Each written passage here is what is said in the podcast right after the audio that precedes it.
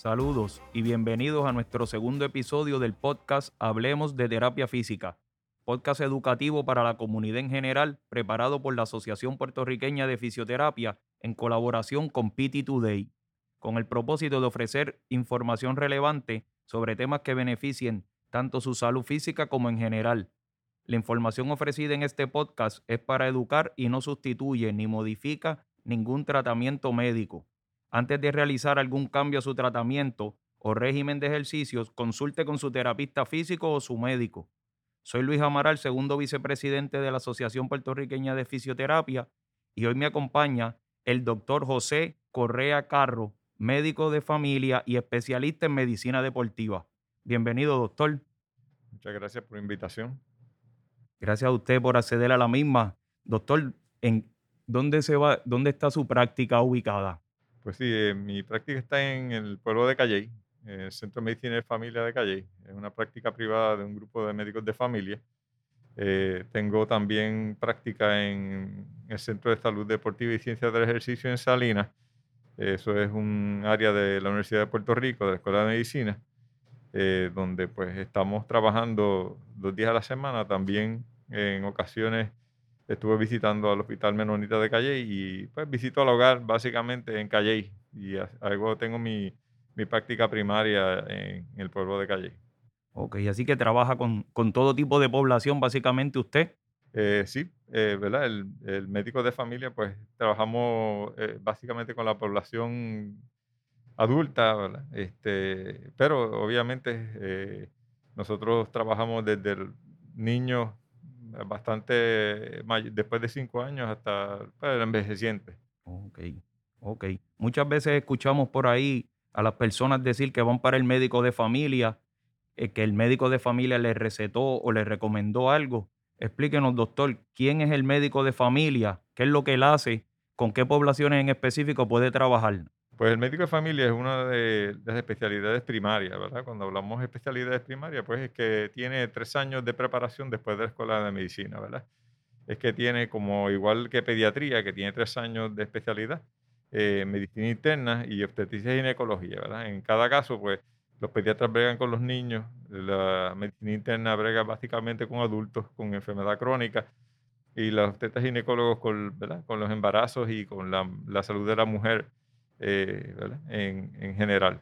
Así que nosotros, los médicos de familia, eh, es una especialidad que vino posiblemente para los años 60, 60 70 ya altos, eh, como, una, ¿verdad? como un movimiento holístico de no dividir el, el, el, ente ¿verdad? y la familia en diferentes partes, sino que un, tener un médico que pueda, que pueda pues, tratar a toda la familia entera, desde desde el bebé hasta la mujer y, nos entrenan en todas esas áreas, ginecología, obstetricia, hacíamos partos en el entrenamiento, ¿verdad? Y asimismo en el área pediátrica, y, de adultos y de hospitalización, y cubríamos todas las áreas. Pero en realidad en Puerto Rico pues practicamos más los adultos, eh, dado la razón, ¿verdad?, de que hay suficientes pediatras, igual que hay suficientes ginecólogos obstetras eh, en Estados Unidos es otro, otra situación donde el médico de familia pues hace los partos porque no hay ginecólogos en ciertos pueblos eh, muy lejanos, no hay, no hay, no hay ginecólogos, tetra, no hay pediatras, no hay la cantidad de médicos en pueblos bastante lejanos. Así que el médico de familia ya pues eh, hace un trabajo más amplio ¿verdad? que aquí en Puerto Rico. En Puerto Rico trabajamos con la población básicamente de adultos, igual que los internistas. Así que la, diferencia entre ellos es que el médico de familia está, no se subespecializa.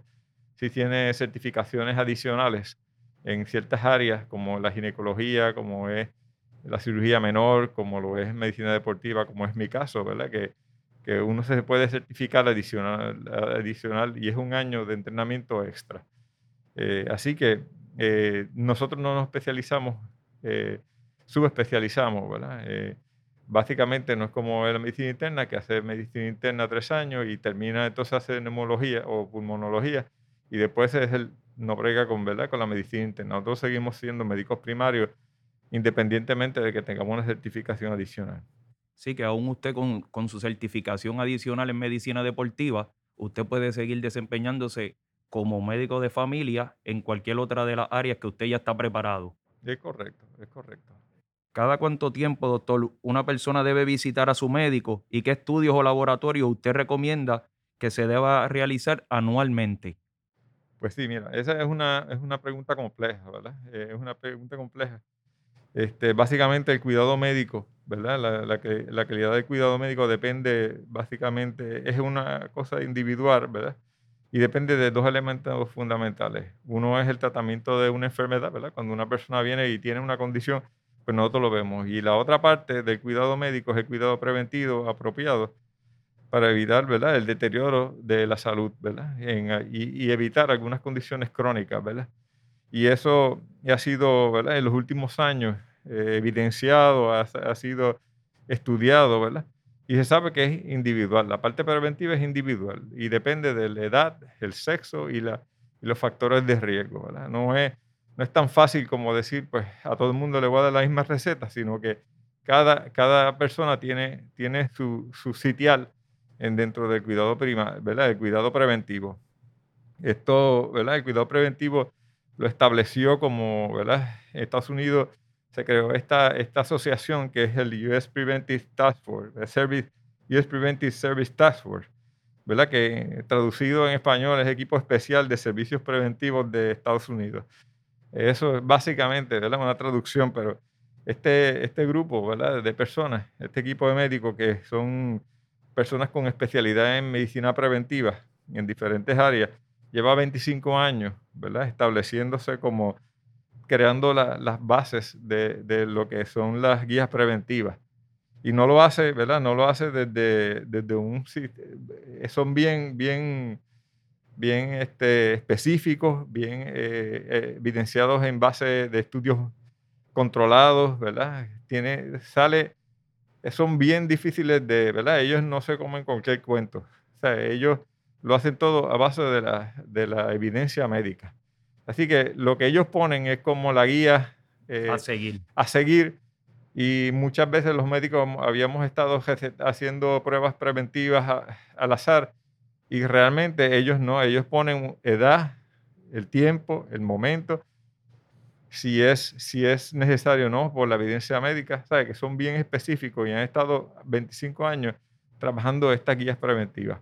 Y se consiguen fácilmente en un app de, de, computadora, ¿verdad? Y tú las tienes todas. Y ¿verdad? ellos lo buscan especialmente por edad, sexo y factores de riesgo. Ellos hablan de tres cosas básicamente y son pruebas preventivas, servicios de consejería y medicamentos preventivos. Así que la evaluación médica es un poco difícil de uno determinar cuándo, porque no hay estudios, eh, no hay estudios básicos que digan, no, pues este, tres, tres visitas de tal edad, esto es lo que es. Sino que por estudios no hay nada, no hay un acuerdo claro de, de cuántas visitas tú tienes que hacer. Pero, un, ¿verdad? como un tanteo, ¿verdad? De, de los recursos de que, que, esta gente recomendaron, pues básicamente eh, cogen como regla, ¿verdad? Como regla general que si tú tienes menos de 49 años, tú debes tener por lo menos cada tres años una evaluación médica. Esto es si tú no tienes ninguna condición física, ¿verdad? Eh, que, que, como diabetes, que tengas que hacerlo más frecuente, ¿verdad? Después de los 50 años es normal.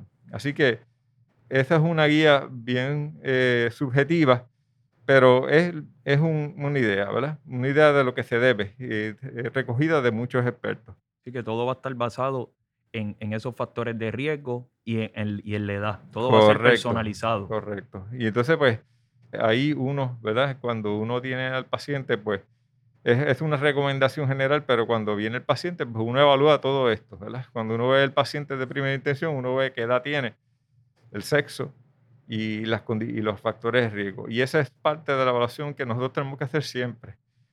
Vemos los, sus factores de riesgo, ¿verdad? Hacemos un, como un cuadro general de qué, cuáles son las condiciones del paciente y a, y a raíz de eso tú empiezas a ver cuáles son las guías preventivas para que da. Por ejemplo, tienes un, una, una, persona, una, una, mujer, ¿verdad? En edad reproductiva, pues nosotros vemos que ya esta persona tiene tanta edad tiene, tiene, ¿verdad? Está en edad reproductiva, hay que hacerle las pruebas de edad reproductiva, ¿verdad? La mujer se tiene que hacer el PAP después de cierta edad tenemos que chequear la prueba de, de, cáncer, ¿verdad? Tenemos que tener orientaciones sobre lo que es la transmisión sexual.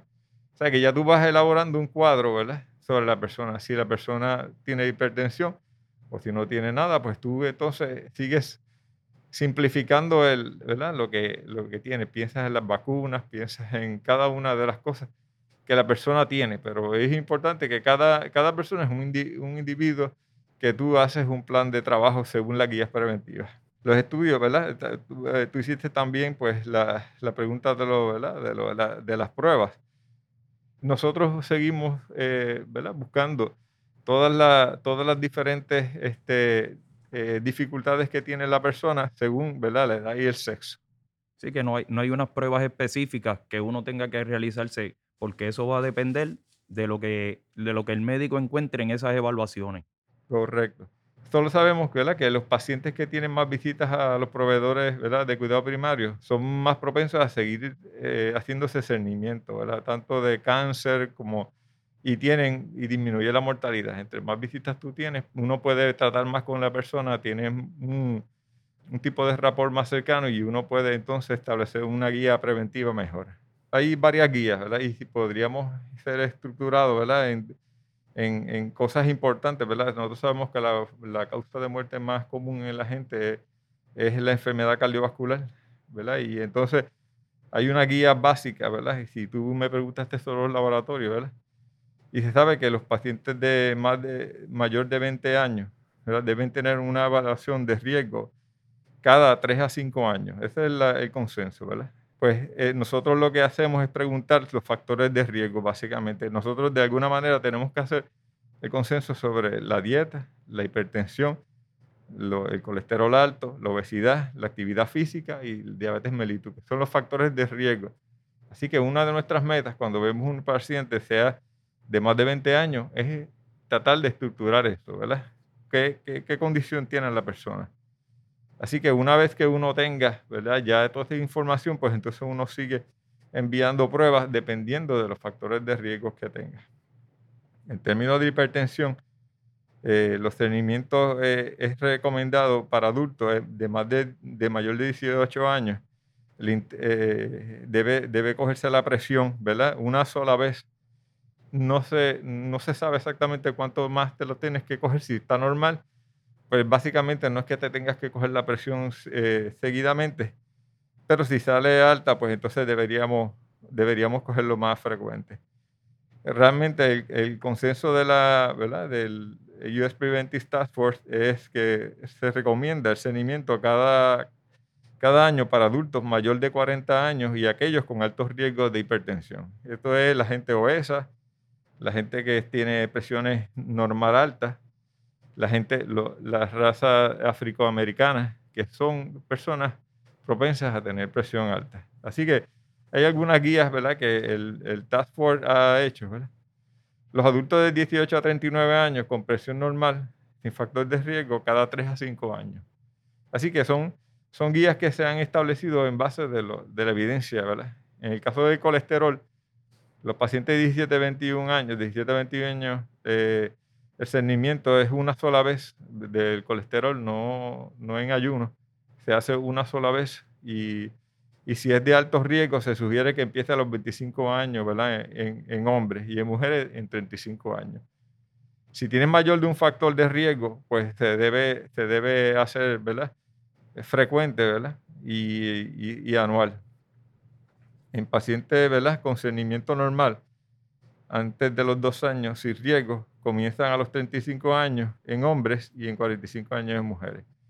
Sabe que básicamente, pues, no a todo el mundo le vamos a mandar la prueba de colesterol, sino a que las personas especialmente que tienen este, ya este factor de riesgo, pues se hace más temprano, y a la gente que, que no tiene factor de riesgo, se hacen después de los 35 años. Así que no todo el mundo se hace la prueba. Ni las pruebas, ni, la, ni, lo, ni las mismas pruebas para Correcto, eso es evidenciado, porque antes le, hacíamos prueba a todo el mundo, pues tú vienes un físico y antes te pensaba que todo el examen físico tenías que hacerle todo, ¿verdad? Este, eh, como un, un, libro de cocina, ¿verdad? Que tú vienes y le tienes, y entonces pues tú le haces todas las pruebas físicas. Antes se pensaba, por ejemplo, que hacerle, que uno hacerse, eh, la mujer, eh, hacerse examen físico, ¿verdad? De seno, era algo, era algo que era bueno, pero realmente la literatura ha dicho que, que eso no tiene ninguna o sea, relevancia, examinarse. Eh, simplemente para que la persona se evalúe cada cierto tiempo, pero no tiene un valor eh, en términos de disminución de mortalidad. Ok.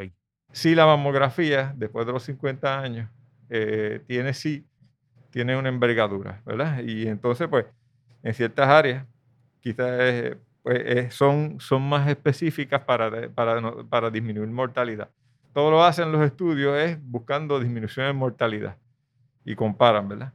En términos de la obesidad, pues se supone que estemos evaluando desde los niños hasta, hasta los adultos. Que es un problema grande que vemos aquí hoy día en Puerto Rico siempre, desde los niños. Y mire qué interesante, porque a base de eso mismo se sabe que la actividad física es otra de la que le debemos estar evaluando desde los niños hasta los adultos. O sea, que si hay dos cosas que hay que hacer siempre, es evaluar el, el, el índice de masa corporal y, el preguntar si está haciendo actividad física, que es lo que debemos tener desde, desde niños hasta adultos. Así que son cosas, ¿verdad?, que, en términos de, eh, de, la, de la parte de, de, cardiovascular es importante. Lo otro es diabetes, ¿verdad? La diabetes, que no se debe evaluar inmediatamente con el azúcar, ¿verdad? Este, uno, si se va a hacer, va a hacer una prueba, es una prueba en ayuno en sangre. Los destructics, lo que nosotros llamamos destructics o las pruebas de dedo no, no salen, no salen, o sea, no debe, no debe ser eh, una prueba de cernimiento. Así que eh, se le debe hacer, ¿verdad? En todo adulto de 40 a 70 años. Eh, y en pacientes de, que, tienen, que tienen obesidad o que tienen factores de riesgo, se puede hacer antes. Así que uno ¿verdad? Este, debe trabajar esa parte la, diabetes es importante uno saber que después de los 40 años en adultos que no tienen factor de riesgo. Básicamente discutimos la parte del riesgo cardiovascular y las diferentes pruebas que se deben hacer relacionadas al, a las enfermedades cardiovasculares, que es el, el la causa de muerte número uno en, en el mundo. Y entonces, pues, la otra, la otra área donde trae la, la US Preventive Task Force es el área de cáncer, de prevención de cáncer, que es la causa de muerte número dos. Así que esas son las cosas que nosotros tenemos que enfocar cuando tenemos evaluaciones médicas, ¿verdad? De ver y, y, hacer un historial de, de, de, enfermedad, ¿verdad? De cáncer en la familia. Así que además de buscar el historial, tenemos que aconsejar a la persona pues, a tener eh, a preguntarle sobre diferentes hábitos, como eh, evitar cigarrillos, eh, eh, aumentar la actividad física, mantenerse en peso, comer frutas y vegetales, limitar el alcohol. Este, tener relaciones de tener relaciones sexuales con muchas parejas, ¿verdad? Porque esto la pone a riesgo de enfermedades sexuales transmitidas que pueden llevar a cáncer de, del cuello del útero y evitar la exposición al sol excesiva. Eh, el cernimiento de cáncer de seno, ¿verdad? que es una de las más conocidas, básicamente se hace ¿verdad? buscando los factores de riesgo, la edad, ¿verdad? la predisposición genética y la exposición a estrógeno. ¿verdad? El historial familiar debe ser, eh, debe ser referido a consejería genética. Si hay historial familiar, pues uno debe mandarlo a consejería genética porque, para hacerle estudios. El cernimiento ¿verdad? De, de individuos ¿verdad? con riesgo debe comenzarse antes de los 40 años, aunque las guías eh, dicen que es a los 50 años, básicamente en la población general. O sea, que personas que no tienen factores de riesgo, pues se debe comenzar a, los 50 años con mamografía. Casi siempre las mamografías se hacen cada dos años. Ah, eh, cierta gente la está haciendo anuales, pero realmente es cada dos años.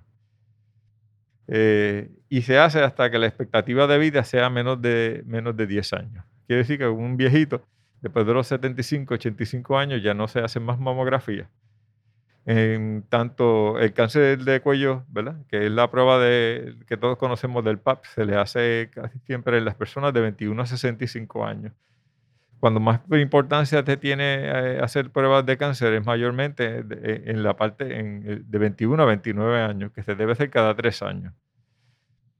Eh, hay otra gente que le hace, a los 25 años le hace la prueba de, papiloma de virus, ¿verdad? Que, que, entonces pues la pondría más lejana la prueba. Si tiene una prueba negativa de papiloma virus, uno la puede hacer la prueba cada cinco años.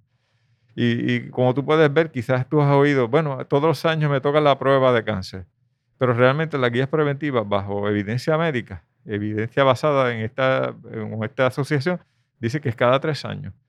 Antes de eso no, no hay disminución en mortalidad. Así que se le debe hacer cada tres años. Después, más de 65 años, ya si la persona lleva teniendo pruebas negativas de cáncer, no hay que hacerle más pruebas.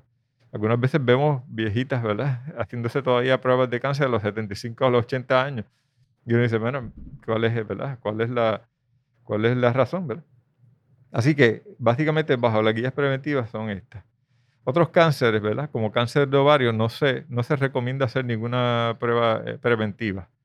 Sí, la más importante que se está haciendo en los últimos años es el cáncer de colorectal, que se hace básicamente después de los 50 años.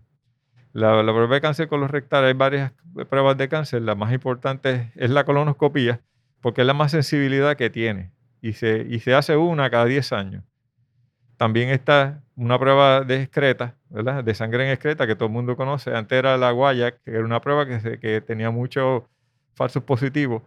O con cualquier comida se afectaba, pero entonces hay otra prueba que es más efectiva, que es más específica, que se puede hacer anual. Y esa no es tan sensible con la colonoscopia, pero tiene, es más sencillita. Así que tenemos e-, estas pruebas para detectar cáncer de colon, que es uno de los cánceres más comunes en la población. Otros como el cáncer de pulmón solamente se les recomienda a personas que, tienen, que fuman cigarrillos. Fuera de eso no hacemos ningún tipo de, prueba preventiva para, para cáncer. Cualquier persona que lleva fumando después de los 50, o sea, que lleva fumando, se le debe hacer un, un CT scan eh, después de los 50 años, hasta, hasta los 75 eh, años. Ya luego de, esa edad no se recomienda realizar ninguna prueba para cáncer. Exacto, se supone que sea un CT scan en personas que hayan fumado más de 30 cajas anuales, este, se le haga un CT scan anual. Asimismo, la persona que fuma se supone que, especialmente varones, fíjate que están específicas las guías de ellos, que ellos, en personas, en varones que fuman, de 65 a 75 años, se supone que uno haga un sonograma abdominal para buscar aneurismas abdominales. La gente que fuma tiene alta incidencia de aneurismas abdominales. Y entonces se supone que uno le haga una sola prueba, un sonograma abdominal, en hombres nada más porque se ha visto que mujeres no, no, tienen, tanto, no tienen tanta incidencia de aneurisma abdominal en la gente que fuma. Así que en la gente que fuma, 65 75 años, un solo sonograma abdominal en varones, no en mujeres. Así que ellos son tan específicos como eso, ¿verdad? Sí, que van por grupos y también por y Son, las guías son bien específicas, bien claras, y uno lo que tiene que hacer es seguirlas, porque eso es lo que legalmente, lo que básicamente te puede dar eh, pues, un aspecto científico, básicamente, porque está evidenciado en, estudios científicos. Todo lo demás es, pues, una, una, suposición, ¿verdad? Así que lo otro que nosotros vemos mucho es la vacuna. La vacuna de la influenza, que está, antes era a los, a los viejitos. Pues entonces ahora es desde que uno, desde todo, todo, toda la población debe tener la vacuna de influenza. Asimismo son las vacunas de los niños, ¿verdad? Que esa es la población. Los niños se ven mucho hasta los 5 años. Después, cuando se vacunan, después los pediatras no lo ven más. Pero la realidad es que la, la, guía preventiva, pues lo, que obliga es a hacer la obesidad, la obesidad verificar la obesidad y, y tener las vacunas al día. ¿Ves? Y hay otras cosas, ¿verdad? Dependiendo, independiente de, de, los factores que tenga el niño, que se hacen más frecuentes, ¿verdad? Las visitas. Así que en los adultos, pues la, empieza la vacuna de influenza y también entonces se supone que uno, la de tétano toxoide y difteria, se repita cada 10 años. Eh, hay otras vacunas y ahora tenemos la del COVID, que ya va a ser otra que se le va a añadir. Y la de la neumovac, que es la de la pulmonía, se, se da a los 65 años en adelante en, en viejitos. Así que todo, ¿verdad? Se resume básicamente en uno tratar de llenar las, las tres áreas más importantes, cardiovascular, que eso incluye diabetes, eh, colesterol, hipertensión, la parte de cáncer y finalmente las vacunaciones. Esas son las cosas más importantes que hay que llenar en ese expediente médico que nosotros tenemos que ver. Le pregunto, doctor Correa, ¿cómo debe prepararse una persona para una cita médica y qué debe esperar de una evaluación? Pues cuando uno eh, se debe estar preparado ¿verdad? De, para una cita médica, la, familia, cuando uno coordina con la familia, ¿verdad? una cita médica. Nosotros ahora es más compleja, ¿verdad? Cada vez, porque ahora tenemos citas médicas que son vía telefónica, otras vía, ¿verdad? Video, otras presenciales, ¿verdad? Ahora estamos entrando en presenciales. Pero cuando una persona, ¿verdad? Le perdimos, ¿verdad? Básicamente que, que pues, esté a tiempo, ¿verdad? Primero que vaya a tiempo y que vaya preparada con su máscara y que se, se prepare también si se va a examinar con, un, ¿verdad? con una vestimenta apropiada, ¿verdad? Que sea relativamente holgada para que nosotros podamos evaluarlo, ¿verdad? Este, y no sea difícil quitarlo, ¿verdad? No sea difícil de sacar este, y, y, preparar para evaluación. ¿verdad? Y además de eso, pues le pedimos a la familia que busque todos los estudios que se le han enviado. Si es un paciente nuevo, pues nosotros le decimos que, pues, que traiga la, el historial que tenía pasado y toda la información que ha tenido. Para nosotros es sumamente importante para buscar factores de riesgo, como lo habíamos comentado, todo lo que ha pasado anteriormente, más los medicamentos, ¿verdad? Actualizados Muchas veces nuestros expedientes no están actualizados y siempre tenemos que estar corroborando porque nosotros tenemos, entre unos y otros, tenemos diferencias porque algunas veces lo ve el cardiólogo. El cardiólogo le subió el medicamento, le quitó este, le puso el otro. Así que nosotros como médico primario necesitamos que el paciente nos traiga la información de qué hizo con su cardiólogo, con su neumólogo, con el ginecólogo, con todos los otros subespecialistas. Así que es importante que ellos vengan actualizados, ¿verdad? En términos de información médica. Y además de eso, preparados físicamente para ser examinados. Muchas veces también le tenemos que decir a la persona que, que venga eh, relajada, porque los viejitos, a pesar de todo, ellos la noche antes no duermen. Así que la presión va a estar alta cuando nosotros lo vemos. Así que una de las cosas que nosotros tratamos de que esté lo más relajadito posible, especialmente los viejitos, que vengan relax, ¿verdad? Que vengan lo más tranquilo posible porque las presiones, ya se sabe que uno no debe tomar decisiones para cambiar el medicamento de la presión por la presión que se coge en la oficina, porque siempre, siempre está alterada. Bien alterada, posiblemente la persona o espera un poquito más o que el viejito siempre se pone nervioso para ver al médico. Nada más la cara, ver al médico, ya eso significa una, una situación. Así que dentro de las cosas es actualizar el tratamiento, venir en ropa apropiada, ¿verdad? Tratar de que el, viejito pueda descansar lo mejor posible la noche antes y que entonces nosotros lo podamos este, ver con toda la información y poder examinar todo eh, según los especialistas lo han hecho. Y al usted poseer esa especialidad de medicina deportiva, ¿cómo se evalúa ese otro tipo de paciente que llega donde usted con una lesión musculoesqueletal, ya sea como un desgarre muscular, espasmos musculares? ¿Cómo se evalúa ese paciente? Eh, lo más importante, ¿verdad? Es que el paciente venga con una mente clara, ¿verdad? De que va a ser evaluado.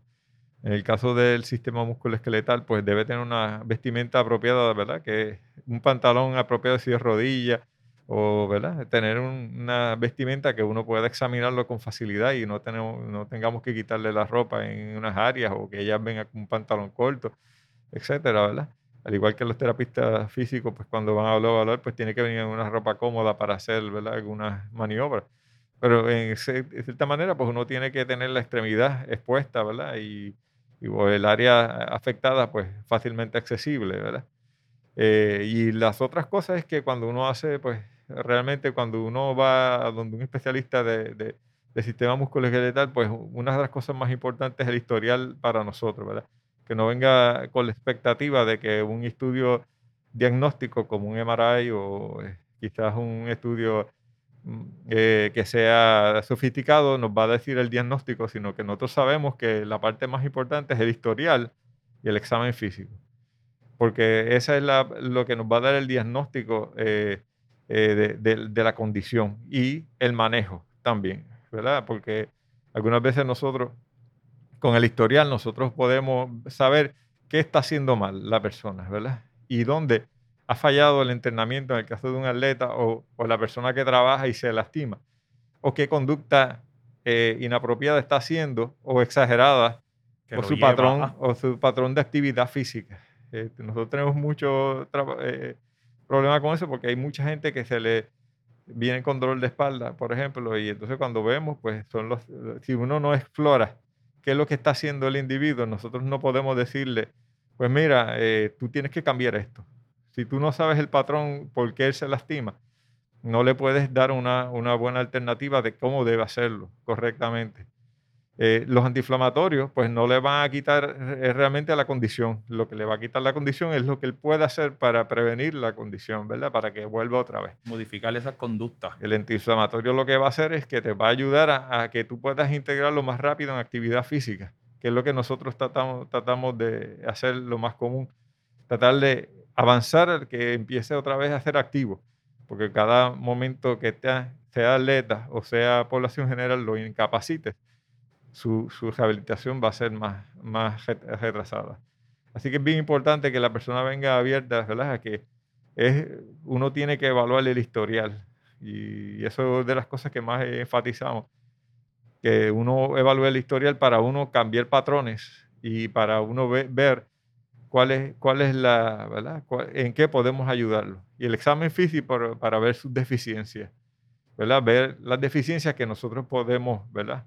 Eh, corregir, ¿verdad? Con ejercicios o, con algún tipo de rehabilitación que el terapista físico puede, eh, tiene un rol bien importante en esa parte de corregir las deficiencias este, musculares.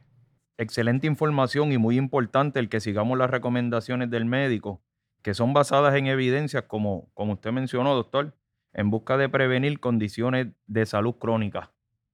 Pues, muchas gracias, muchas gracias por habernos invitado. Realmente es para mí importante poder comunicar esta, esta información y poder detallar en algún momento más.